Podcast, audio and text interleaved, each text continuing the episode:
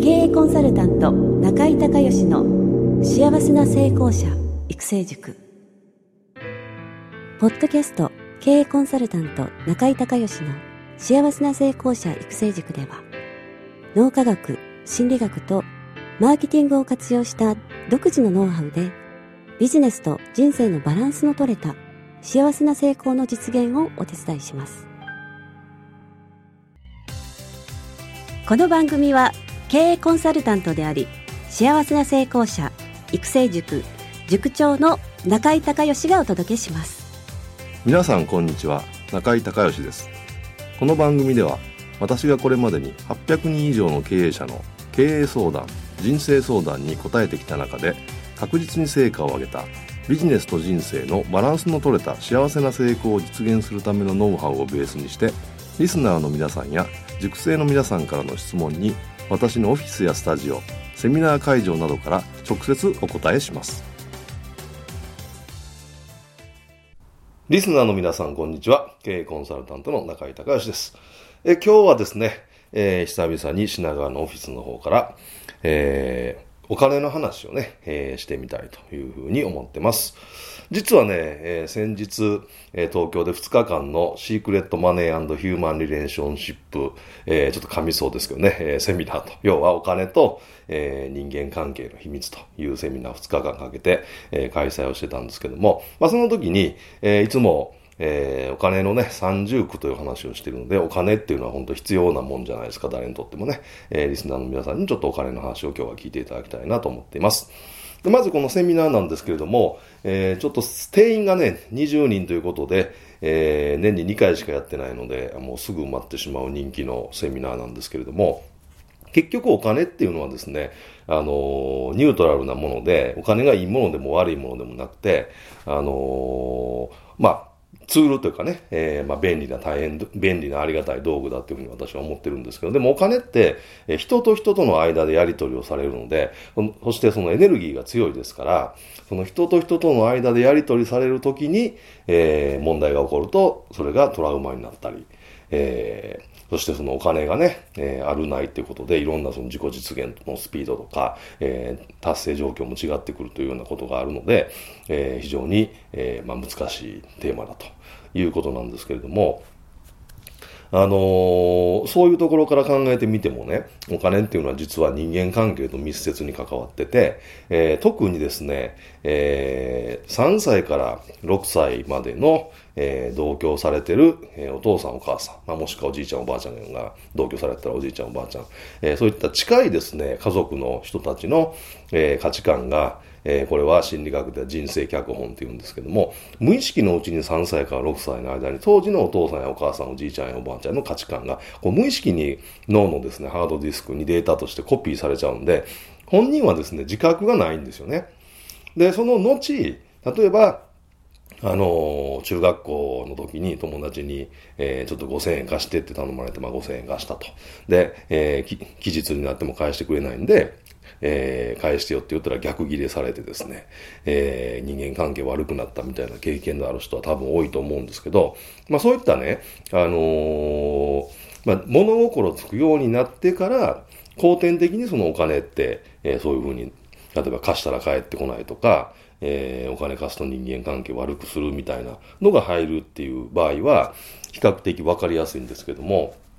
それ以前のですね、3歳から6歳のお父さんお母さんとの、えー、関わりの中で入ってくる価値観っていうのは、なかなかこれはね、無自覚に入ってくるので、えー、でもその潜在意識の中でそれが、えー、お金イコール何々だっていう、えー、信念体系を作り出してしまうので、非常に難しいんですね。で、2日間かけて、この、どんな、えー、お金にとって意味付けが潜在意識に入っているのか、えー、で、その中で、当然ポジティブなものも、入ってるんですけど、ほとんどネガティブなものが入ってる人が多いので、えー、それをまあ抜き出して、理想の状態に書き換えて、えー、まあ、インストールして、えー、そして、お金っていうのは社会を循環してますからね、どういうイメージで循環をして、えー、その循環の中に自分はどういうふうに関わっていくのかっていうのを、まあ、作っていくっていうセミナーなんですけれども、まあ、その中で、えー、これリスナーの皆さんも一度考えてみてもらいたいんですけどね、えー、っとね、私にとってお金とは、えー、ほにゃららほにゃらら、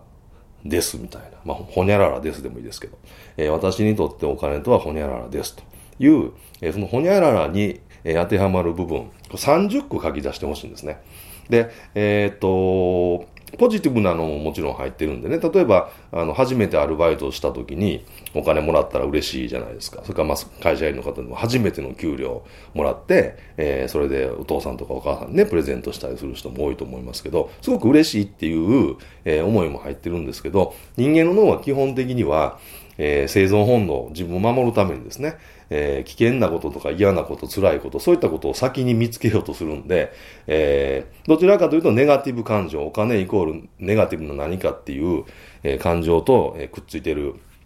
場合が多いんですけども、まあ30ぐらい出すと、えー、ポジティブなのも出てくるんですけども、まあその中で、えー、じゃあなぜそういうのが入ったのかなっていうのを、まあ、えー、まあ確かめていくっていうか確認していくっていうことなんですけど、さっき言ったお父さんお母さんから入った時は、ちょっとこれね、あの一人でやるのは難しいかもしれません。でね、前回の、えー、っと、受講者の、受講者の方、どんなのが入ってたかっていうと、まあいい方で言うとね、感謝とか、豊かさ、自由、愛、えー、社会貢献、ワクワクを与えてくれるとか、えー、いう、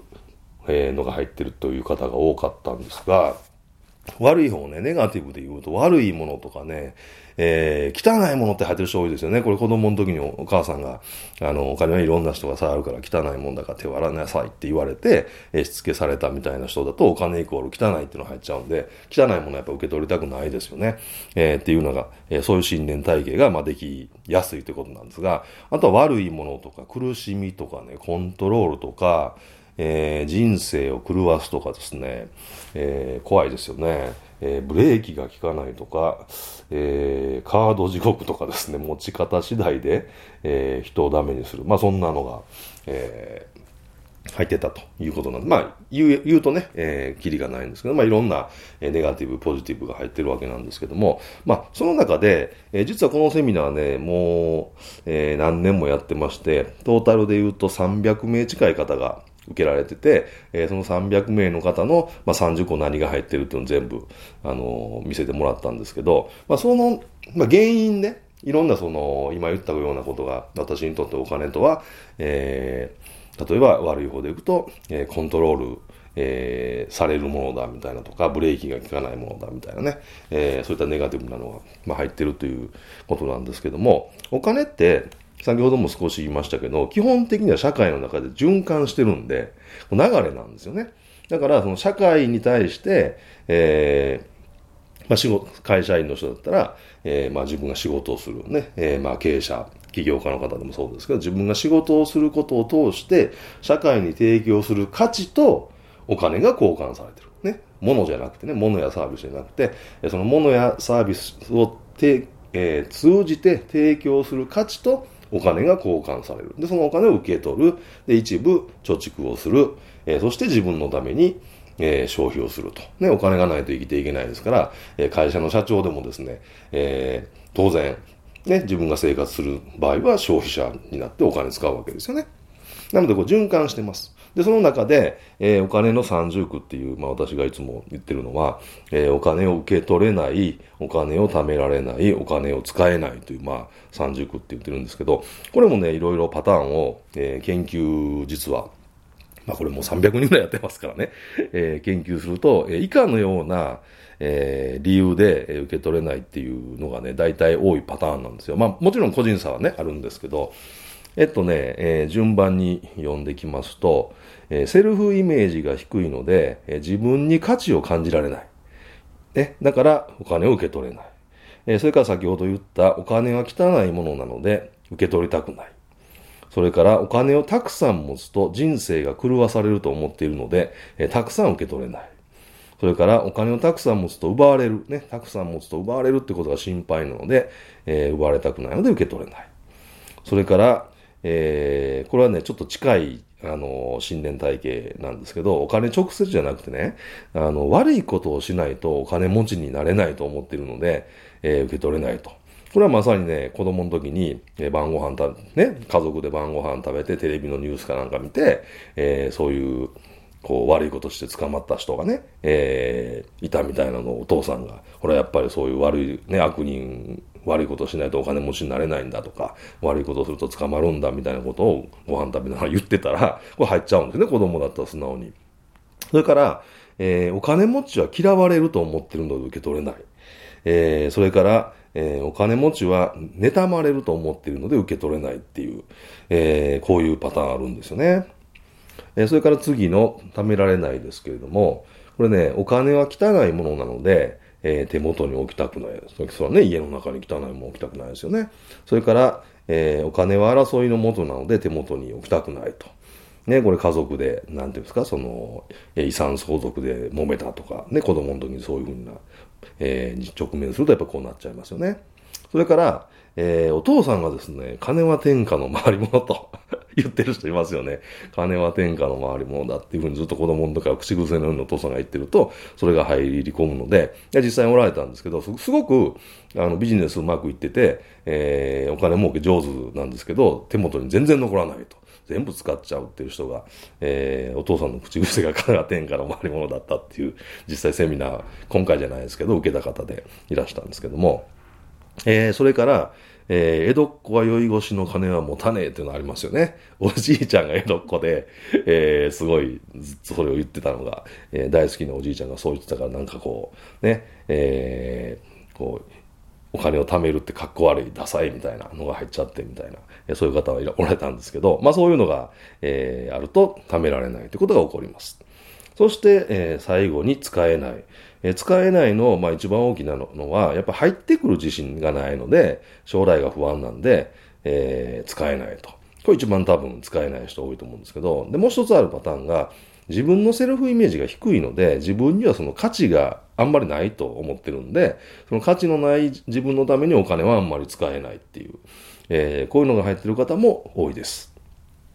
ということで、えー、今日はお金のね、えー、三重苦っていう話をしましたが、えー、リスナーの皆さんもぜひね、私にとってお金とは、ほにゃららほにゃららですと。えー、いうのをですね、30個書いていただいて、ポジティブとネガティブに分けて、まあ、ポジティブの方は感謝してもらってね、ネガティブの方は、えー、なんでこの価値観がね、入ったんだろうなっていうのを、えー、チェックしてもらって、まあ、できるだけね、えー、ポジティブに書き換えれば書き換えるほど、えー、お金との関係が良くなるし、そしてお金との関係イコール人間関係の裏返しなので、えー、人間関係も自動的にこれ良くなっていきますので、えー、ぜひ一度トライをしてみてください。えー、ありがとうございました。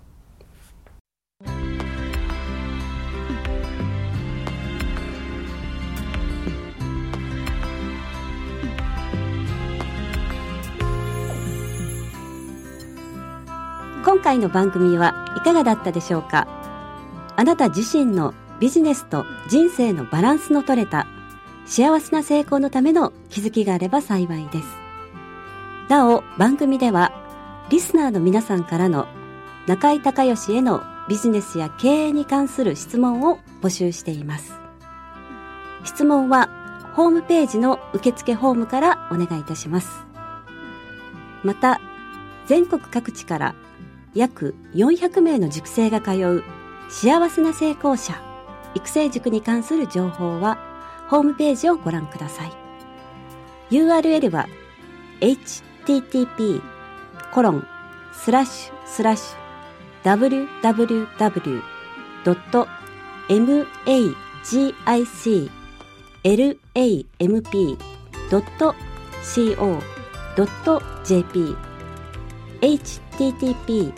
コロンスラッシュスラッシュ www.magiclamp.co.jp または中井隆義で検索してください。ではまたお耳にかかりましょう。